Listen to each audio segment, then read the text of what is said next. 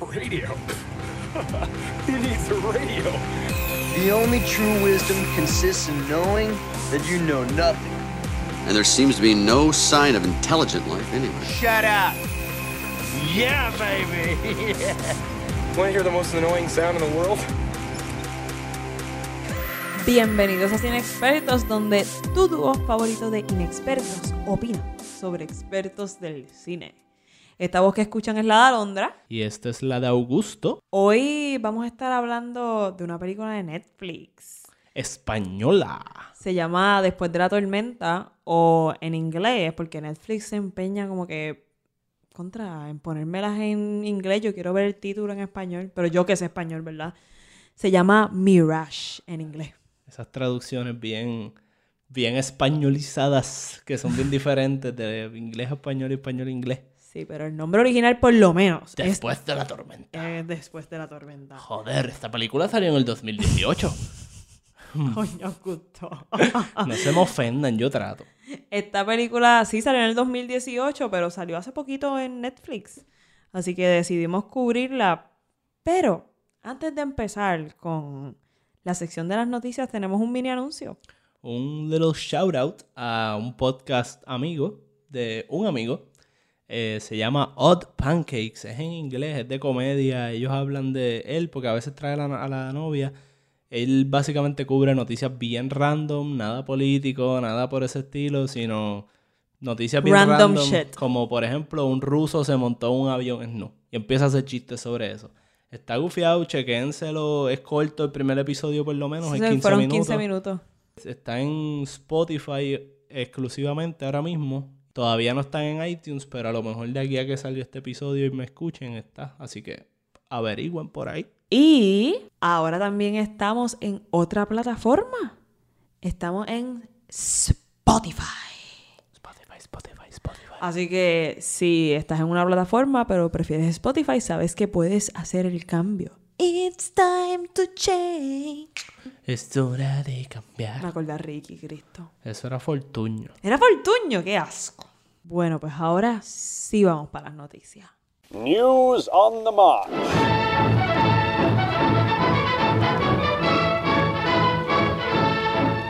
Bueno, Alondra, viene una película que es una secuela para la película tenebrosa A Quiet Place. Uh, yo dije que a mí no me gustan las películas de horror y cosas así, pero también me chupé esa película.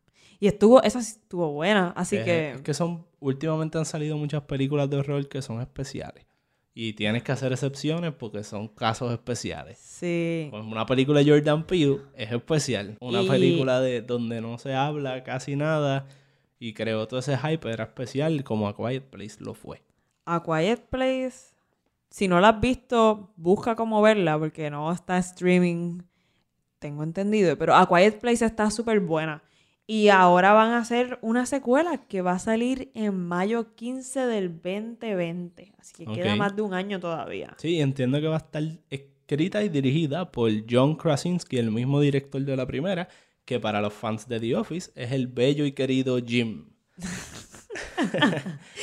este, y también va a salir eh, un actor aquí conocido para muchos, su cara. Su nombre quizás no lo conozcan. Cillian Murphy. Lo- Pueden Google it lo para que le vean la cara. Para que le vean esa cara más nasty que tiene, porque para mí es feo con ganas. Coño, Augusto, qué cara de qué cara nasty. Toda la, toda la vida le he tenido cositas, pero es que también él hace What? muchos, él hace muchos personajes como de villano, maybe es por eso. Anyway, Augusto, una cara nasty porque me caes mal. Tus personajes me caen mal. no sé, para mí él es como raro. Pero anyway, lo ha- él ha salido en Batman Begins, él era el Scarecrow. También tiene la serie de Peaky Blinders. Yo no sé cuál es esa serie, pero la he escuchado. Es como una serie de mafiosos antiguos en este, Netflix. Ah, la he escuchado porque tú me las has contado. Y Lol.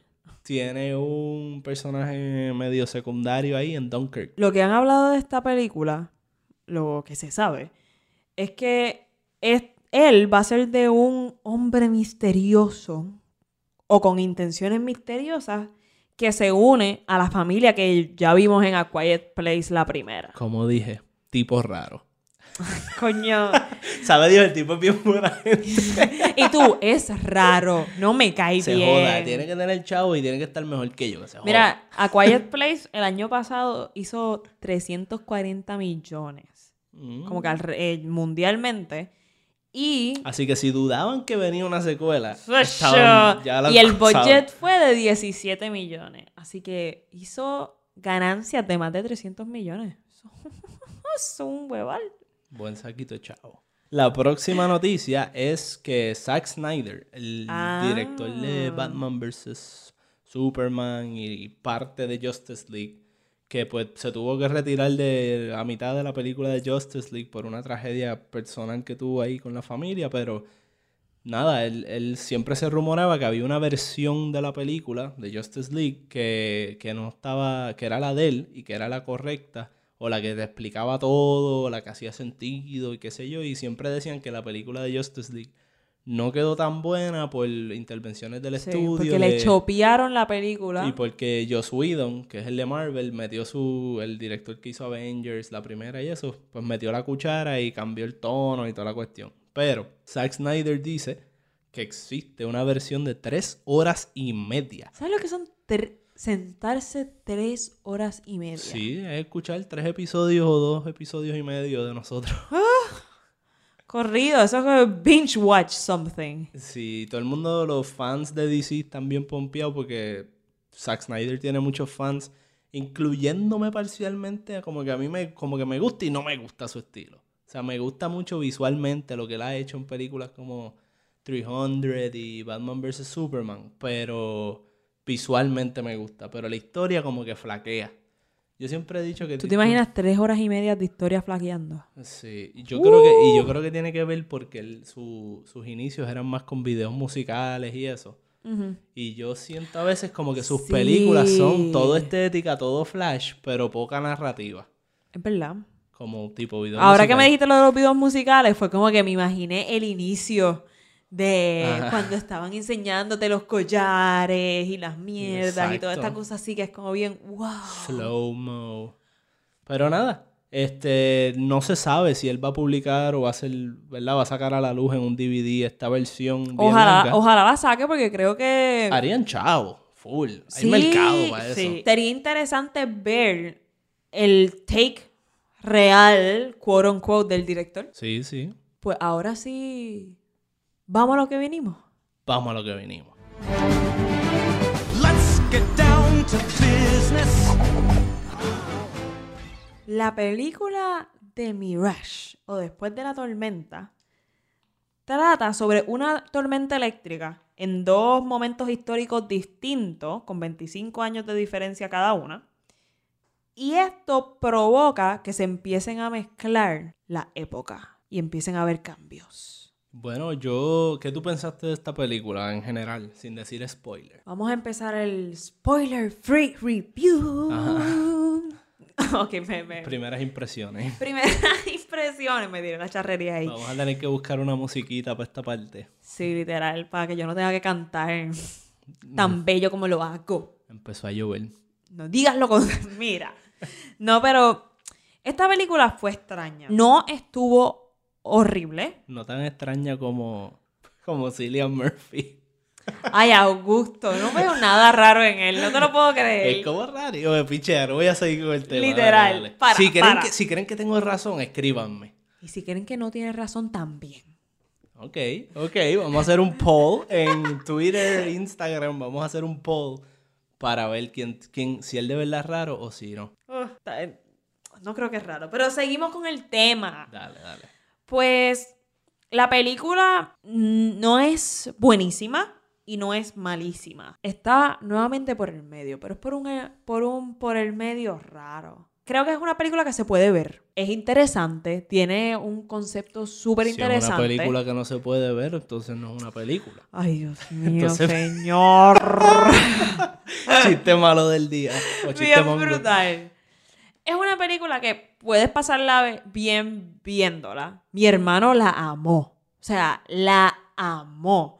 So maybe yo creo que tiene muy buen potencial para que mucha gente le guste. Yo, yo la recomiendo porque yo puedo entender que hay muchas personas que se la pueden tripear porque tiene un concepto chévere.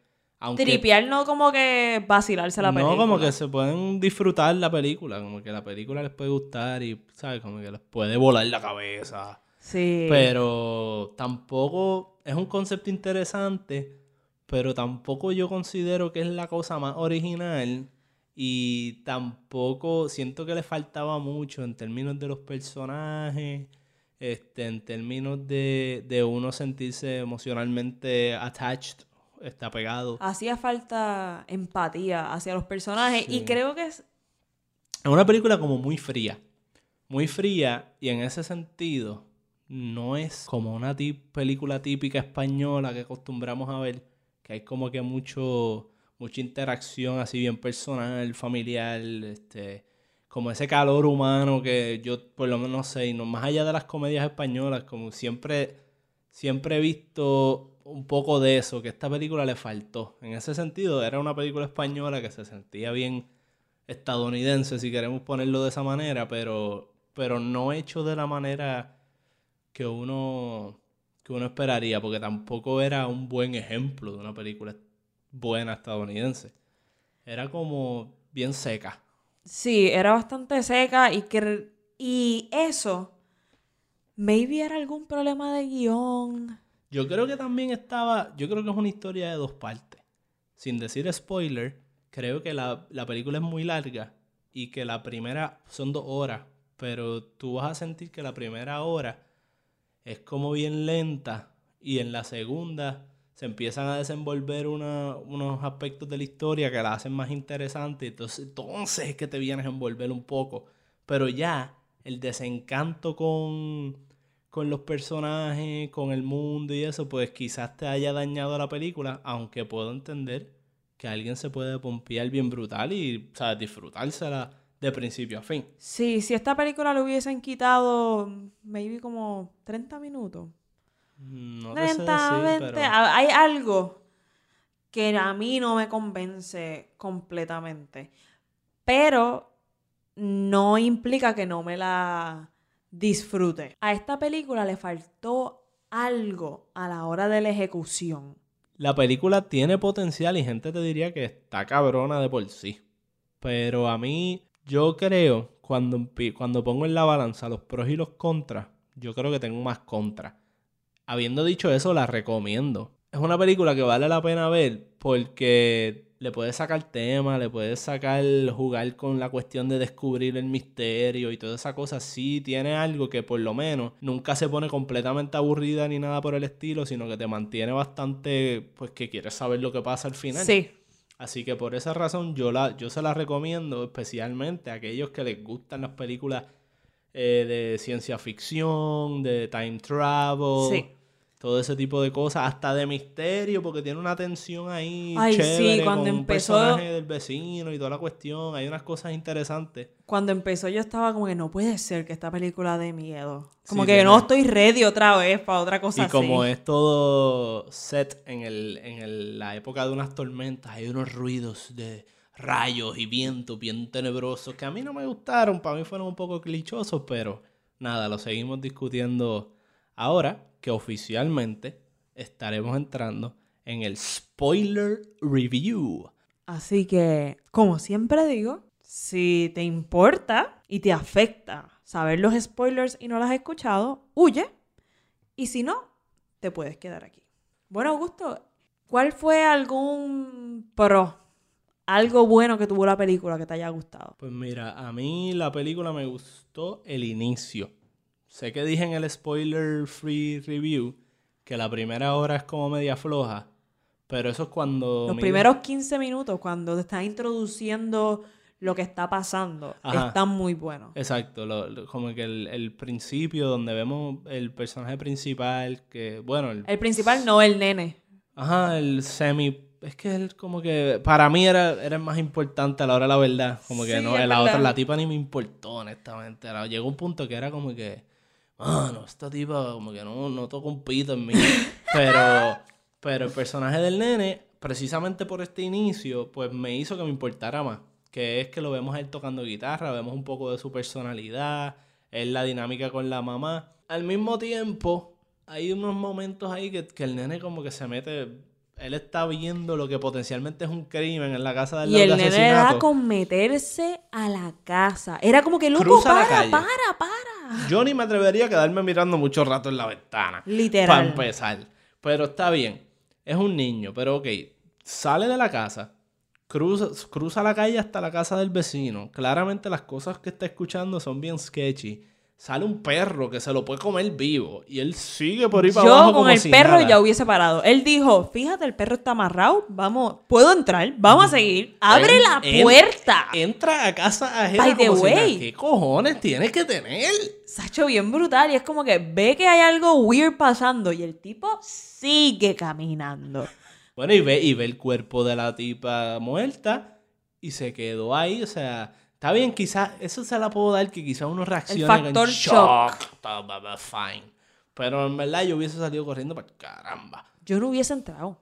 No, no. Yo no hubiese entrado. Pero para añadirle a la cosa, pues nada, eso ahí. Pero aparte de, eso- de esas decisiones de ese personaje, pues me estaba gustando mucho la cuestión de, pues por lo menos la personalidad de él, la guitarra, que, que es lo que en general le terminó faltando a la película. Sí.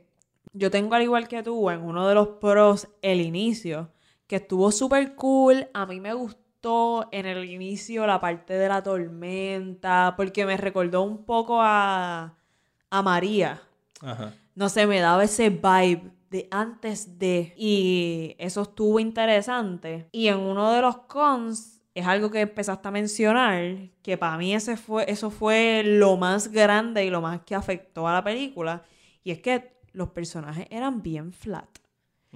Y cuando me refiero a flat, es que no tenían sustancias, no eran unos personajes con... Tridimensionales. Sí, no tenían tanta historia. Tú sabías lo que estaba pasando. Sí. Y, si te, y si te enterabas de algo de ellos, era hablado.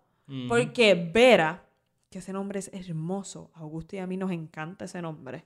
So, estaba pompía que se llamara así, tema Pero el aparte. apellido de ella como que la cagaba un poco. Ay, no Era me acuerdo del Vera- apellido. Vera Roy o una cosa así. Ah, sí. Vera Roy. ¿pero qué es esto? Ay, no sé, me dio igual. Le quitó lo, lo hispano. Pero Vera, ¿qué sabíamos de ella? Apareció de repente y yo juraba que era la mamá del nene. Después de que lo mataran, yo dije, bueno, pues ella es la mamá en un futuro y tuvo otra hija. Me confundí por un momento en ese inicio. Cuando me di cuenta que era otra persona, fine, empieza a pasar lo de las conexiones y esto. Pero durante toda la película, ¿qué uno sabía de ella? Ay, bendito, no tiene a la nena ahora. Pero no había otro tipo de empatía, además de no tiene a su nena. ¿Y Sí. qué personaje es ese? ¿Me entiende? ¿Qué, qué, qué me, qué me importa a mí eso? Por lo menos cuando llegamos a la etapa, adelantándome bien brutal, cuando ella se encuentra con el nene, al que ella los, lo salvó, yo sentía más empatía por él que por ella, porque sabíamos más de él que de ella. Sí, inclusive el personaje de, de la hija de ella, que salió más que al inicio, un cantito. A mí esa escena me gustó cuando salía la hija y todo, porque tú, pero yo pensaba que la hija iba a tener un, un rol un poco más protagónico, más allá de que la mamá, pues, no la tiene y la mamá la está buscando. La hicieron énfasis en mostrarte a la nena y la relación, pero fue demasiado poco para que después te dijeran, ay, esta tipa por una hora y media va a estar volviéndose loca gritando, tú no me entiendes, yo no me entiendo, esta no es mi realidad. Y entonces se quedaba en una sola nota en la actuación. Es Estuvo verdad. mala por culpa del guion, porque ella no es que sea mala actriz, pero estuvo todo el tiempo en la misma situación. Eh, confundida, ¿dónde estoy? Nadie me ¿Qué es cree. esto? Esta es mi realidad. Entonces, mano, ahí es que yo digo, la película tú le podías quitar como uno, como tú dijiste, como unos 30 minutos. Y le quitabas 30 minutos de lo mismo, porque es repetitiva, porque tenemos demasiadas escenas de ella diciendo, ¿dónde estoy? Tú no me crees, yo, yo te conozco, tú no eres este. Ella fue donde distintos personajes. Tenemos primero el personaje del detective. El doctor, el, El do- esposo. O sea, hay dos o De- tres. mira, los mira, mira, vecinos, vamos hay a dos o hacer tres la lista. interacciones que pudimos haber quitado. Detective, doctor, esposo, la del libro, Aitor. Aitor, eh, este, eh, ella hace esto Que, una way, y otra vez. No calce aquí por el, un side note. Un side note que quiero decir aquí. Ese nombre de Aitor. Discúlpeme si hay alguien que se, que se llama Aitor que me está escuchando. Mano, pero te hicieron un disservice con ese nombre. A mí el nombre como que me daba igual y Augusto estaba como que, ay. Suena como a traidor, es como, no sé, es como ofensivo. Yo pensaba que iba a ser hasta como un twist con ese personaje. Yo decía, que hay algo que no me están diciendo. a- carajo, yo nada más lo escuché, relax, pasé por encima y tú, se llama Hitor. Hoy estoy... Parece traición. Estás igual que con el tipo. Ese tipo nasty. Hoy estoy, hoy estoy desalborado aquí. Bueno, nada. Eso fue una, cosa que quería tirar ahí. Tu nota del cárcel me, sa- sacó de dañaron- concentración. dañ- dañaron el nombre de Vera con el Roy y después dañ- pusieron a Aitor a un personaje. Estás pero muy... Estoy picky, estoy Estás picky. mu- muy picky. Nitpicky. Nada, pero eso, ajá, son puntos Ya no ahí. sé ni de qué estábamos hablando. y tú, Aitor, traición. Estábamos hablando de la- las interacciones repetitivas de ella Ay, sí. preguntando y eso. No vamos a repetir eso. No nos vamos a poner repetitivos. Chiste mongo. Sí, sí. Entonces, ¿algún otro pro en vez de un con que tengamos sobre la película? ¿Algo que tú quieras decir? Fíjate. A mí me gusta mucho la ciencia ficción. Y me gusta la ciencia ficción que fuera de los aliens y que es más en este mundo real. Y cómo se conectaron las dos épocas fue súper interesante, que fuese a través del televisor Ah, y la también, sí. cámara. Y esto fue algo que repitieron varias veces y fue Era interesante. chévere porque era algo distinto. La primera vez vemos, antes de que se conecten, es el nene grabándose, que ahí setea la importancia de este Exacto, televisor. sí. Después tenemos a Vera viendo al nene grabándose, porque estaba viendo el Viendo tape. los tapes. Cae la tormenta, que es lo, el detonante. Exacto. Porque cuando el nene estaba grabando, era en el 1989. que Eran lo- el estaban- mismo día. Sí, pero en el 1989, que había una tormenta de rayos y después, como saben, en el futuro también estaba pasando la tormenta y eso es lo que crea una cosa ahí de física. Y esta cosa de conecta. que después Vera se encuentra a este nene, que no es nada más un nene común. Ellos acaban de tener una conversación sobre un nene de esa casa, donde ella se acaba de mudar, que murió. Y entonces estaba bien, ella ya sabe que ese tape que ella había visto era del nene. Y la, el televisor, como se empieza a prender en medio de la noche, ahí es cuando ella viene y tiene esa otra conexión que ve al nene, 25 Tipo webcam. años. Ven, mami, pon la webcam. Webcam. Eso fue lo que yo pensé cuando vi la. Dios mío, qué cafre. Webcam de time traveling through webcam. Literal. No era una computadora, era un televisor y una cámara puesta arriba. Sí. Invention. Ok, no, pichame. Este. Terrible idea. Nos pusimos a charrear. Pues estuvo cool que ella lo lograra ver y como sabe que murió y se lo creyó, de momento se creyó que estaba viendo al nene que cuando le dice hola, fue como que fuck, Sí, apaga le el habla. televisor. Fue súper cool que ella lo intentara salvar. Sí. Y entendible. Y después de eso es que todo se empezó a joder. Ahí fue que hizo todo el cambio y fue como que, loca, no lo hubieses intentado salvar, que se hubiese jodido. Y después era, ese inicio fue interesante, tener que pensar que era como, que era, ¿cómo ella ahora va a ser? Si lo que ella quiere básicamente es que muera. Sí, que, pero también cuando caemos otra vez en el presente, como quien dice, pero del otro timeline, ahí empiezan también otro tipo de problemas para mí, que son problemas que francamente se da mucho con cuando tú tratas temas de time travel, las paradojas, que si, ah, pero si viajaste para atrás y cambiaste esto, afectó esto otro, pero si entonces viajaste, en teoría lo cambiaste o no lo cambiaste, un revolú que se forma siempre. Pues esta película para mí, comete un error similar pero distinto a esas paradojas que se dan mucho, que es que ellos asumen que ciertas situaciones que se dieron en un primer timeline, aunque cambió algo bien drástico, como que el nene no murió en el segundo timeline, Exacto.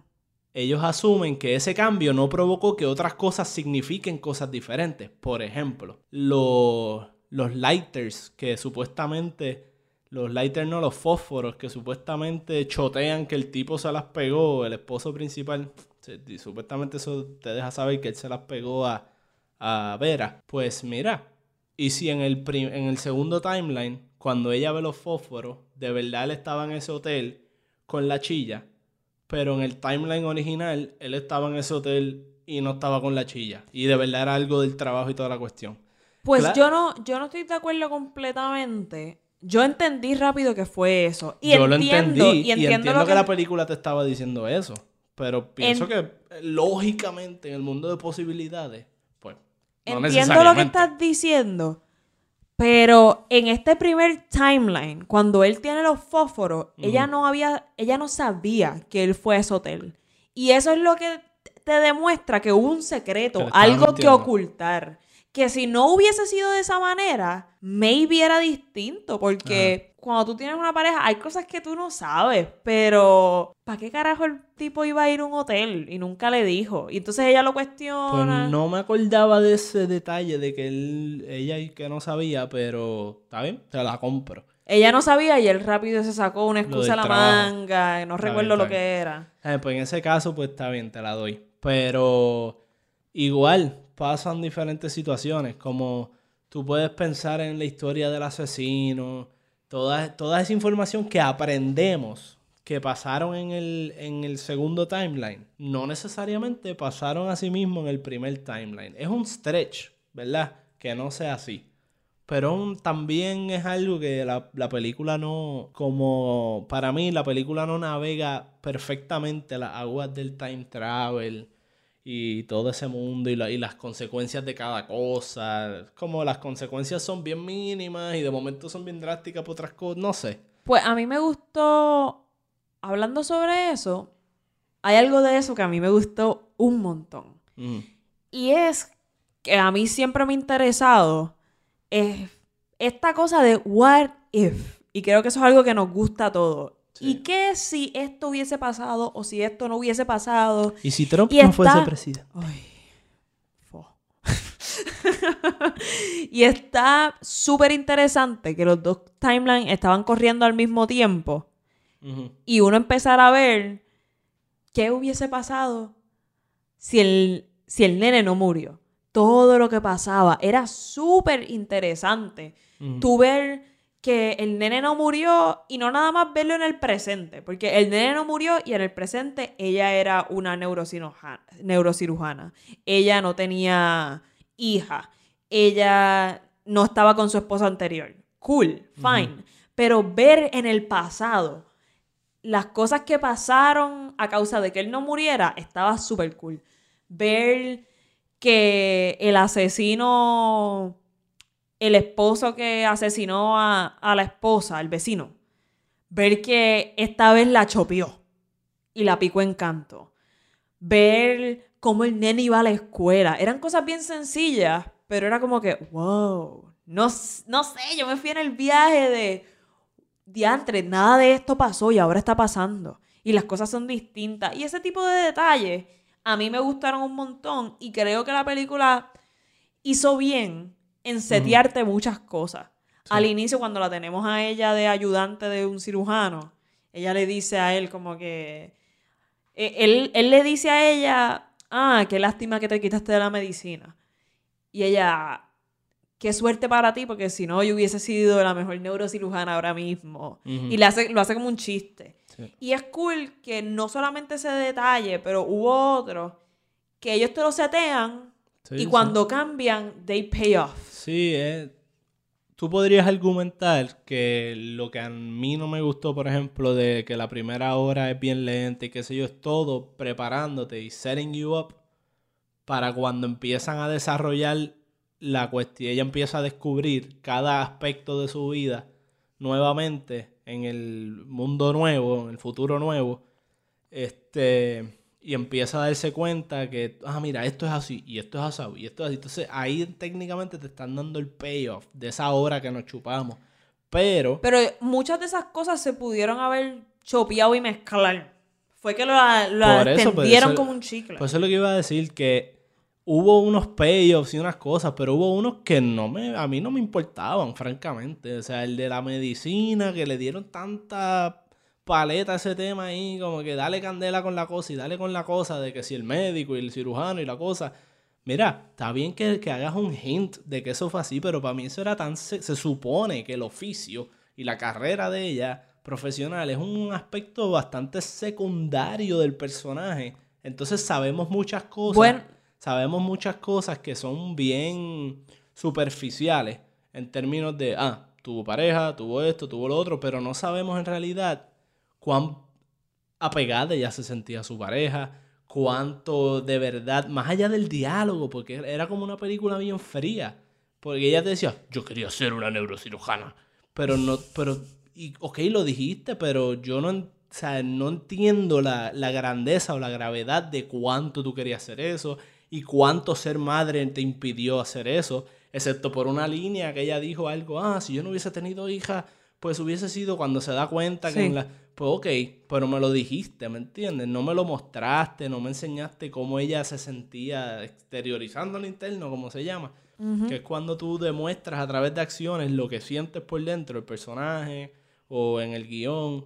Pues e- ella, yo sentía que pues te lo decía todo y te lo preguntaba y se lo cuestionaba todo y pues te enterabas de la información. pero no demostraba nada. Pero no lo hacía a través de acciones. Y ahí también vemos uno de los flaws y es que, por ejemplo, le dieron más importancia a él, ella querer convertirse en una neurocirujana que a ella ser madre. Al inicio, ella no es una neurocirujana y le dieron más importancia a su parte profesional, viendo que ella era buena en lo que hacía, nada más diciéndotelo por bla, bla, bla, Sí. diciendo como que, ay, felicidades por tu, qué sé yo, y el no- tipo no le la contesta. Vimos, no, por ejemplo, no la vimos hacer un, este, a- desempeñarse en el trabajo y de momento verla reaccionando como un orgullo bien brutal Sí. o ver que eso le importaba mucho. Pero le dedicaron más tiempo a eso que al problema principal para ella como que personaje, que es su O- hija. O por ejemplo, sea, simplemente te dijeron, ah, ella dejó de, se enfocó en ser madre y no pudo hacer esta cosa en su trabajo. Pero quizás si te lo mostraban, ella abandonando algo o dejando de hacer algo para ir a hacer algo con la, con la hija, pues eso es una manera de mostrártelo, o sea, de información. lo así. importante que era para ella. Exacto. Entonces también lo otro es la relación con el esposo. Se supone, por lo que me estás diciendo también, de que si él le mintió y qué sé yo, pues quizás que hubiese algún tipo de, de incomodidad en esa relación o de falta de felicidad. Pienso que la película te estaba tratando de decir, ella no estaba feliz realmente con este hombre y al final pudo tener al, al otro, al niño que salvó y esto, que es el que se supone que le iba a dar ese feeling. Fíjate, eso que estás diciendo, lo estoy pensando y no estaba tan de acuerdo con que ella tenía que mostrar una falta de felicidad, porque el tipo podía estar Engañándola. engañándola y ella no darse cuenta, pero también estoy el de true acuerdo. es lo que quiero decir. Porque a veces tú eres engañado, pero te muestran. Pero Sí. estoy de acuerdo en el hecho de que entonces tuvo que ser distinto, porque si al final ella termina en un día, basically. Si lo pensamos, esto fue un, un ride de un día para ella. Sí. Y en un día ella se convence que ella quiere estar con el otro tipo. Obviamente hubo la cosa de, de recordar, porque a través Claro. del tacto ella recordó. so- Circunstancias así este, este, grandes. O maybe no fue un día, un día, fue una cosa rara. dos lifetimes. Dos lifetimes distintos. Pero hablando se de la... sintió, pero se sintió así.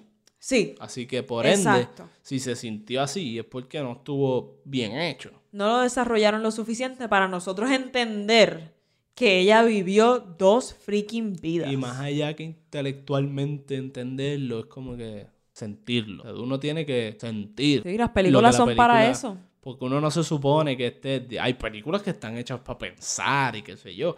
Que yo creo que eso, actually, eso, eso me trae a otro punto que yo para mí tengo en contra de la película.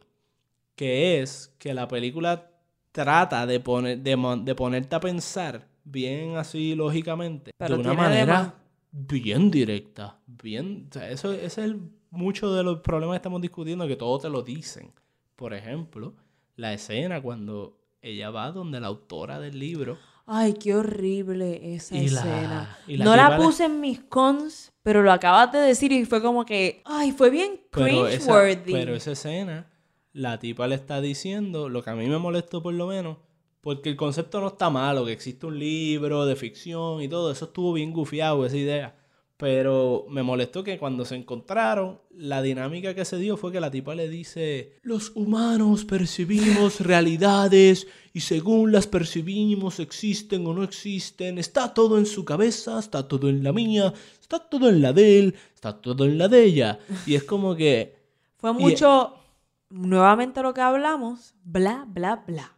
Y, y entonces, pero, y el problema con eso es que te dicen todas estas ideas académicas o académicas, no, estas ideas inte- intelectuales o que tú puedes pensar en La ellas. parte de ciencia. De que, que está bien que las películas quieran filosofar, indagar a cosas más profundas, pero entonces te lo, que el personaje lo diga así, así de la nada, pues mira, pues piensa y piensa y... No sé, mano, me molestó que me lo dijera así, porque ya la película, con su tema y su trama, se supone que me fuese dando esas ideas. Y yo lo pensé en un momento dado, y yo, ah, qué gufiado. Están jugando con que cuál es la realidad de verdad cuando el detective le dice después, quédate conmigo en esta realidad, deja que esta sea tu Sí. realidad. Eso estuvo chévere. Sí, porque Pero- ahí le dice, esto es real. Exacto. Y es súper real. Y más él, que en la otra realidad, él no hubiese existido luego de los años que tenía. Claro, él tenía un Él conflicto como de que quédate cabrona porque no quiero morir. Entonces, pues una cosa no hace que la otra sea menos real. Y esa idea se entiende con tu ver la película sin esa escena de la autora. Diciéndote, una cosa no hace que la otra Lo hubiesen menos podido real". dejar con sin llegar a la autora porque lo del libro está súper cool. Exacto. No había ni que encontrarnos con ella. Pero, Sí. o, o si te encontrabas que ella lo que te dijera, ah, mira, yo me inventé todo, yo hablé con la mamá nada más, hubiese estado bien que la mamá que te dijera, quizás el niño ni existió, quizás el niño estaba en la inventó. mente, estaba en la mente de la mamá. O después, quizás el niño existió y la mujer en la televisión fue un invento del, del nene. Y ahí, lo dejas ahí, no, cortas a la próxima escena. Y ahí tú Y como ella, pero- audiencia, no tienes que ponerla a Y ella a ella- decir no, que no, ella no, es real. Eso mismo. Dios ella, pero yo soy real. Yo soy real. Yo soy la de la televisión. No, tú cortas ahí y el público se queda como que, oh, wait. El eh, público sabe que ella es la, de la, la del televisor. No, sabe pero si que tú es cortas real. ahí, tú cortas ahí, tú creas tensión un poquito porque dices, espérate, estás jugando con que ella quizás no es real, con que ella quizás está loca para el caramba, maybe. Entonces ahí tú puedes empezar a añadirle ese otro layer de misterio que yo creo que la película trató de llevarnos ahí, pero extendía las escenas mucho y decían tanto en el diálogo que te per- perdías esa- oportunidad de darte el misterio de, mira, porque uno nunca dudó que ella estaba bien. O sea, entonces era ver a esta tipa que está bien, parecer una loca ante todo el mundo. Y entonces esa dinámica se dio demasiado Sí. rato. Porque con el mero hecho de cortar ciertas cosas, ya tú le has revelado al público que la verdad, uno sabe que ella es real. Así que ¿por qué tenemos que escucharlo tanto a la gente dudándole? Tú sabes que todo el mundo le va a dudar y los entiendes. Porque si lo piensas es una locura. Pero el punto, lo interesante es cómo ella va a hacer que esta gente le crea y gastaron mucho tiempo en Sí. decirte que ellos no le creen. Exacto. Y ahora para decir algo que, que me gustó de la película, fue la historia de lo que estábamos hablando un poco de que te, te planteaban al principio unas situaciones y después te, la, te decían, ah, esto cambió así, pues a mí me gustó La del asesino. la historia del asesino. Yes. Este, siempre te me estás adelantando. Es que, coño. eso era, eso era lo próximo que iba a decir. Y lo tengo ahí como que mirándolo. Yo como que que Augusto se calle para yo poder hablar del Ah, María, en asesino. vez de escuchar, Te estaba escuchando, te escuché y comenté. Está bien, pichea. Punto es que me vas a decir gustó. tú. Pues claro, si lo empecé a decir. Pues que me gustó que lo del asesino te hacían creer que él era como un tipo serial killer. Que él era el malo. Y de momento cuando ves en el segundo timeline, surprise, surprise, fue un accidente, más o menos. Sí, porque básicamente en el primer timeline lo tenemos a él como el esposo frío, sin saber por qué, asesina a su mujer. Y en el segundo timeline todavía lo tenemos un poco como el esposo que la asesinó, pero se empieza a meter y complicar la cosa, porque la tenemos a, a él ahora como el esposo que la asesinó porque quería estar con la chilla. Y se sigue empeorando la, Sí. la historia. Y uno que cabrón, este hijo de su Y era, y madre. era la mamá de Aitor. Ah, exacto. Sabemos y era que como ella no que, toma buenas decisiones, empezando por el nombre Ay, hijo. Dios mío, estás enfocado en eso. Y era, co- y era, esta historia seguía empeorando. Y justo al final te hicieron ahí el twist. Y es que el tipo se las pegaba. Fine rompió la promesa de serle fiel. Pero fue que la esposa llegó, lo cogió y se puso saica. Y dijo, lo voy a matar.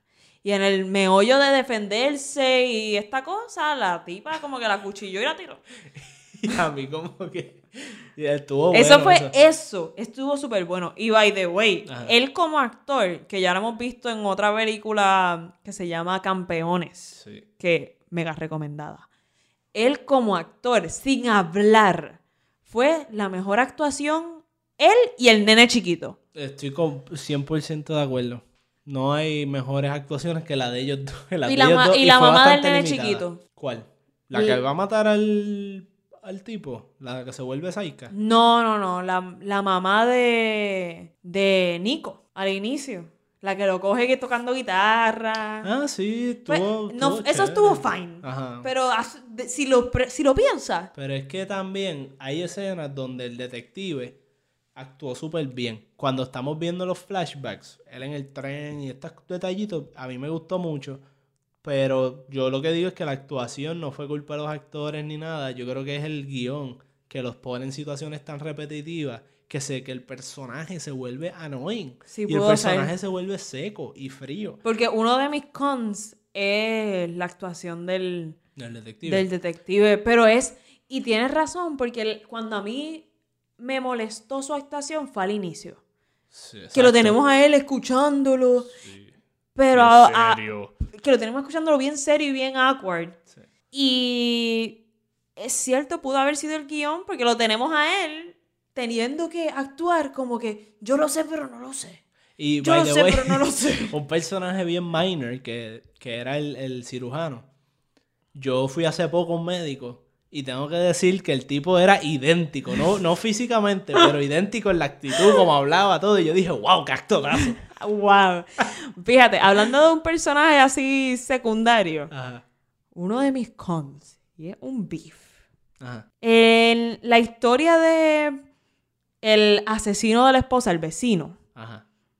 hay un tercer tipo que estaba metido al final, que era el vecino, la chilla y el tipo del Ah, pasaporte. El tío, el tío, sí. El tipo del pasaporte. Sí, el tío. ¿Qué, to ¿Qué pito tocaba ese señor? Hay una parte que... Yo estaba, yo estaba en shock. Yo, ¿por qué lo pone? Porque tú gastas presupuesto en ese señor. ¿Qué él hizo? Ay, fue el que, el que le pasó el pasaporte. Pero si ya le hicieron verdad. el pasaporte, ¿para qué ella necesita a alguien que coja el Eso pasaporte? Pero, ¿sabes Mira, qué? el- el- la- y la mierda fue, que no sigas de hablando. La mierda fue que él le cogió el pasaporte y le dijo algo como que, cuidado, pero te lo van a, co- al frente va a pasar. ¿Y para qué pasa por ti? OMG, qué Pero déjame decir porquería. algo que de él que me tripió y no es que es algo positivo para la película. Cuando el detective, como ya al final, cuando el detective les está diciendo a los tres culpables esto, al asesino, la, la, chilla y, y el, y el del pasaporte, en el second timeline o whatever, le está diciendo, y tú hiciste tal cosa, y tú hiciste tal cosa, y yo me sospecho que tú le hiciste el pasaporte. verdad! La cara de culpable que tenía ese señor. El- oh, shit. Me cogieron manos en la masa. Y me tripió en esa escena, que para mí estuvo como bien mala. Esa escena que llega el detective. Que, by the way, yo creo que esto no es ético. ¿Qué? Que tengan al. al que tengan a la persona involucrada en este suceso Ajá. atendiendo y- e El caso. investigando el caso. ¿Verdad? Entonces, Que él, él cambia el nombre, él se cambia el nombre. Yo no Eso sé, nunca lo dijeron. Nunca lo dijeron. Que él llegara y fue como que, y te voy a empezar a decir todo lo que pasó porque yo lo viví. Sí. Y No, empieza a hacer ahí la lista. Y tú. Sí, Tiene que esto, haberse cambiado el nombre, pero, pero yo lo pensé en un momento dado. Él nunca se introdujo. Saludos, soy el detective Cortés. Para decir otro nombre o algo así, ¿tú me entiendes? So, yo siempre, bueno, tú lo dijiste en voz alta. Tú lo dijiste en voz alta desde la primera escena. Ese es el nene. Y, y yo dije. Así sí, tú me invitas a mí. Sí. So, esa, esa línea que dijiste ahora sonó exactamente a ese es el nene. Literal. Pero anyway. Este. Sí, porque él estaba tan raro. Yo dije, Y ese, estaba tomándose ese es el vaso de agua. Cuando ella le hablaba. Yo dije, ese es él y se, se lo acaban de decir. Y él está como que, oh, shit. Como en ningún. Se me, me cruza por la mente que en ningún momento ella le preguntó a él cómo se llama. O, ella nunca, o él nunca le dijo a ella su nombre. Lógica te diría que usó un nombre fake. Pero en la película no te lo enseña. Que by the way, hablando de, de él y la empatía hacia él, cuando descubrimos que él es, él es el nene y que, que ella salvó en el pasado y que ahora están juntos. Y él es como bien psycho Sí, pero anyways fue como interesante volver a revisitar la película cuando te lo dicen y tener que ver cómo él se tuvo que callar esto y Ah, cómo sí. él, o sea, el, el mero suceso me incomodó mucho viéndolo. In a good way, o sea, me hizo sentir algo fuerte y strongly. Yo, oh shit, el amor de su vida en este momento, sin importar por se qué fue, no se acuerda de él y él sabe lo que está pasando. Y tiene, y, y tiene pavor y terror de que todo cambie. Eso estuvo súper interesante. Más eso- interesante que un montón de cosas en esta que película. a mí me lleva a mi último a mi último pro, que es el final. Y esta película para mí se pone buena y creo que vale la pena verla por el final. Que pues Pero mano, el final final o el tramo final. el tramo, el último acto, cuando ya nos enteramos de que él era la pareja de él en esta realidad, esa escena que tú dices, que ella se, la escena que ella se va a matar y le pide que, que no la siga, tú sabes, cuando que crezca sin pensar en ella y después vemos que él coge el televisor y viaja para atrás en el tiempo para hablarle al nene y, le- y no sabemos lo que le dice, pero al final te revelan que efectivamente pues él cumplió su promesa, pues ese final estuvo chévere. Sí. Me gustó cómo hicieron lo de, aunque teni- tuve la cuestión que dije al inicio de la cajetilla de cigarrillo, los fósforos y eso, como quiera me gustó que pues se dejara, en esta nueva realidad, pues se dejara de él y volví, estuviera con este y encontraran el cadáver y toda la cuestión. Creo que estuvo cool y a mí me gustó mucho, pero fue muy apresurado el cambio. El cambio de como que te dejo a ti y me voy con este. Gastaron tanto tiempo en la primera hora de la película que tenían que wrap it up. Sí, sí, o sea, y estaba interesantísimo, Pero no me gustó. Pero me gustó mucho La idea, parte que ella se iba a matar, que fue como Ajá. que fue una repetición de lo que le pasó a él que se mató en este caso. Ujú. Digo que se mató, No, no, no, que, no lo, mató. que lo asesinaron. Estuvo interesante. se- y ella estuvo no le pidió que se asesinara, que lo que se dejara asesinar. Ella No, lo que no. le pidió es crece sin estar tan psycho y stalker conmigo. Pero estuvo súper interesante el hecho de, de que ella se pudiese suicidar sabiendo que todo iba a cambiar. sí. Que es bien distinto al feeling de suicidarse. Eso es lo que lo hace interesante porque yo siento que en ese sentido trajo algo nuevo al mundo de películas sobre time traveling. Sí. Que era como El acknowledge. jugando. Hemos visto ya mil veces. Este, hemos visto mil veces ese tema de que, ah, pues tengo que viajar para atrás y hago esto, pero tengo que, que vivir con las consecuencias de lo que voy a cambiar. Entonces, esa decisión moral de me tiro y cambio esto o me tiro y lo dejo igual. Pues esa- ese tipo de decisión lo hemos visto antes, pero en este caso me gustó porque siento que trajo distinto al juego el juego de información. El tipo de información que estaba envuelta aquí está jugando con criar a una persona, matar a una persona, bregar con un caso de un asesino de un vecino, eh, una vida amorosa, una hija, la relación hija y madre, la relación profesional. Fácilmente ellos se pudieron haber ido por la ruta de que de momento ella dice, coño, esta vida de profesional sin ser madre está chévere y que de momento jueguen con que ella no quiere ser madre y jueguen y eso hubiese estado bien también. Me gustó que por lo menos la película trajo a la mesa todas estas dinámicas con el time traveling a la misma vez y de la manera en que lo trajeron estuvo chévere. Sí, y eso es precisamente lo que me duele de esta película, y es que tiene cosas brutales, súper, para mí, creo yo, que innovadoras, pero falla en ciertas cosas que hace que la película se alargue y pierda todo lo bueno que pudo, que pudo haber tenido, fuera de tema. un último pro que a mí me gustó un montón es cómo ella se da cuenta de, la de cómo ella puede recordar en este segundo timeline. Con el tacto. Sí. Es eso. El hecho de que alguien se sentara a escribir, mano, vamos a hacer que cuando la gente se toque, recuerden, para mí fue bien poético. Y algo que me gusta mucho en, en las películas. Era bien íntimo, era interesante. Y el último momento de tacto, que fue con el detective, porque ella va descubriendo poco a poco el cómo recordar, fue súper interesante porque ese fue el único momento que uno siente que ella en un mismo cuerpo está viviendo y sintiendo ambas vidas. Ese fue el único momento que uno dice, oh shit, ella ahora se vio y vivió una vida completa con él. Ahora tiene que tomar una decisión informada. Exacto. Porque ahora tiene las dos experiencias dentro de ella y tiene que decidir cuál le gustó más, como quien dice. Y eso de verdad que ha sido ellos nunca, es bien interesante. Pero ellos nunca explicaron. Digo, en verdad esto no es muy importante porque a la hora de la verdad tú puedes decir, ah, la tormenta de rayos y formó un vudú y boom, y olvídate.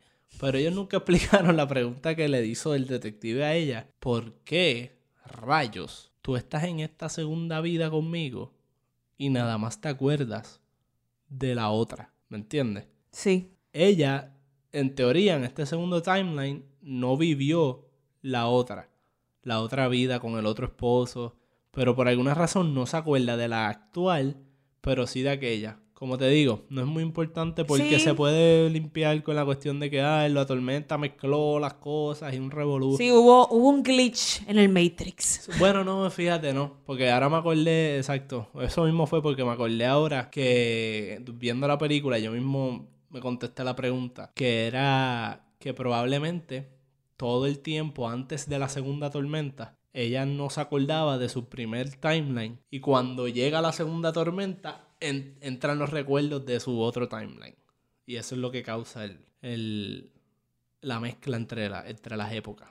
O sea, no importa en qué época tú estés, en qué timeline tú estés viviendo, siempre en esa fecha de la segunda tormenta vas a tener una crisis existencial. Eso está súper interesante. Eso es lo que yo entendí. Y eso también se ve cuando ella, o esto puede apoyar tu teoría, cuando ella vuelve al tercer timeline, basically. Ajá. Porque está los dos los dos en cuestión y, después en el que él está vivo, la hija también. En este tercer timeline, el esposo de ella le dice, "Tú llevas unos días bien raros." Ajá, exactamente. Que ella no se acuerda y eso está súper interesante, que hay un montón de timelines pasando y en todos, en ahí, págata, todos convergen en ese. Sí. Pero en algún momento, bueno, todos los timelines siguen pasando, solamente que escogemos. La película escoge uno. Pero también, decisiones que tomes en un timeline crean otros timelines. Es lo que también implica la película. Porque si no fuese porque ella le dijera. Si ella no prendía el televisor.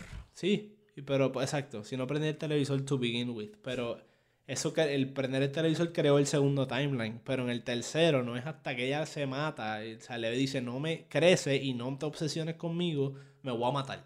Digo, y ese timeline se hubiese que, ese timeline se hubiese quedado si él no iba otra vez al televisor. So maybe no hay tantos timelines sucediendo. Porque ahí te hay un tercer timeline porque él va al televisor otra vez Exacto. y le dice al nene, Sí, es como que va para atrás y te dice cambia las cosas. Por eso digo que cada timeline crea, dependiendo de tus decisiones, tú decides ir a crear otro, otro timeline. Sí. Para los fans de, de esta película, les recomiendo que vayan a jugar o jugar Slash Bell Bandersnatch en Netflix Oh, yeah. de Black Mirror. A mí no me gustó, pero entiendo que si te gustó A mí esto, tam- a mí te va tampoco me- encantar Bandersnatch. A mí tampoco me encantó Undersnatch. Pero dijiste eso y es precisamente el juego de tiempo, pero esta vez es interactivo. Exacto. Así que, pero nada, yo, yo recomiendo esta película, o sea, Sí, está chévere. Está chévere. está chévere. ¿Cuánto tú quieres ir, quieres ir yendo para los scores? Es que, mira, yo pienso en un score de 3. Eso es lo que me inclino a darle, porque hubo cosas que me gustaron. Pero creo que es un 2 puntos. No es un... Ok. Se me hace más fácil dárselo en el... No sé. ¿Cuánto le das a la primera mitad de la película? Vamos a hacer unas matemáticas. Ay, no. De 5, 1 a 5 la primera mitad. Justo antes de, de ese punto que... Que empezó a caer. Es como un 3.5, 4. 3.5, maybe. La primera mitad de la película. Ay, yo no sé. Déjame dejarlo en un 3 de 5. 2.5 de 5. Ok. Yo... No, Ajá. estoy confundida. Creo que si es de 10, un 5.5. Es que ya el 6, pienso en Rotten Tomato y es como que está fresh. Olvídate, nosotros tenemos lo propio. Olvídate de los tomates. La madre de los tomates ahora. La madre no está más No sé qué darle. Mira. Se ahí- merece el 3, sorry. Que ahí yo Ya. le doy Precisa, coño. el setup, que como dije al principio, para mí es una historia de dos películas. El setup, que dura una hora, y las revelaciones, como quien si le quiere llamar de una manera, que dura una hora también. A la primera hora de la película, yo le doy como un 2, un 2 de 5. Estuvo bien floja. La segunda hora de la película, Digo, la- yo le doy como un 3.2, porque estuvo mejor. Porque empecé a recibir eh, las partes, el- empecé a recoger todo ese setup, que, pero que fue bien lento y, y que no me importaba Ah, mucho. Es que tú me dices la primera hora de la película y yo pensé. Piché la hora y pensé en los primeros 15 minutos de la No, película. No, no puede ser. Por eso yo, 3.5 o 4. Sí, no me dijiste eso. y tú, "Diablo, wow. Tenemos un buen Sí, disagreement sí. aquí. Sí, no te entiendo, te entiendo. Ok, pues, pues, pero estoy haciendo una matemática aquí media rara para tratar de llegar a mi score total. Yo no entiendo la matemática, pero sigue, sigue. Bueno, espérate. Porque si tú sumas, si es 0 tanto de 5 en la primera parte y tanto de 5 en la segunda, es un total de 10. So, yo le di 2 en la primera y 3.2 en la segunda. Así que estoy haciendo un total de 5.2 que viene siendo de 5 como un 2.7 por ahí, ¿verdad? Ujú. Pues le doy un 2.7. Ay, yo nunca pienso en decimales más de punto .5.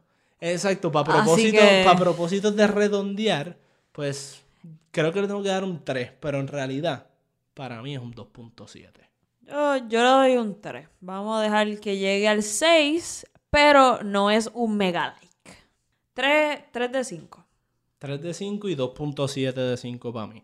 Sí. Esos son nuestros scores oficiales para Que aquellos... no digas oficiales, yo me siento que el mío está ahí titubeando esto en es el limbo. Esto es inexperto. Somos unos inexpertos, somos personas bien subjetivas. Y mi opinión puede cambiar en cualquier momento. como Yo no eso- soy una Eso política. es lo que dice tu descripción. Bueno, los políticos cambian. Bueno, no vamos a hablar de eso. Eso Es verdad. eso es Pero lo los políticos no los dejan cambiar. Eso es lo que tú dices en tu Instagram, ¿verdad? En la en- Sí. en Sin Expertos. Sí, dice- cuando, cuando me presenté, yo lo advertí, está. Si no lo has visto es tu problema, pero eso Tienes que está seguirnos, ahí. ver todos nuestros posts, leer todo, darle like a todo, darnos un rating en iTunes de 5 estrellas y seguirnos por ahí para abajo y tirarnos por las redes. Mira, esta película yo la amé, la amé con todo. O la odié. Así que tírennos por ahí, dennos sus opiniones. Estamos en todas las redes bajo Sin Expertos PR. Estamos en Facebook, Instagram y Twitter. También me pueden encontrar a mí en Twitter at Guto 100 por 35. That is Guto 100, el número X 35. Wow, que mucho tuviste que explicar tu, use, tu username. No sé a, mí me, a mí me encuentras en Twitter como Alondra Yari. Con acento o sin acento. Ay, sin acento. Estamos aquí gramáticos. Tú sabes que las redes no son latinas y no aceptan este tipo de cosas bien. Hemos llegado al final de este episodio. Dimos las redes antes de decir que íbamos a terminar. Oh, oh, golpe sorpresa. ¿Qué golpe redes. Ah, yo dije, ¿qué tú vas a hacer? Eso parecía el radar otra vez. Y yo, ¿what? No sé, no sé. Así que, Pero he ¿cómo escuchado por ahí que les ha gustado lo del radar, así que a lo mejor tiramos otro radar por ahí. Estamos, estamos en busca de gemas escondidas. Así que, como siempre, por favor, el emoticón del popcorn. Quiero empezar a verlo más. Quiero ver que llegan hasta el final. Estoy como una vieja jucona. Así, Queremos velándolos. Nuestras redes llenas de poscones. Moscones. O como vi un letrero por ahí el otro día en la calle, decía porcorn. Con R en vez de Wow. porcorn. Tenemos Wow. algodones, carpas y porcorn. Vamos al cine a comer porcón. Qué Así que charrería. Nada, pues estamos pompeados de que nos hayan seguido hasta aquí. Así que, como siempre, nos vemos. Hasta la próxima.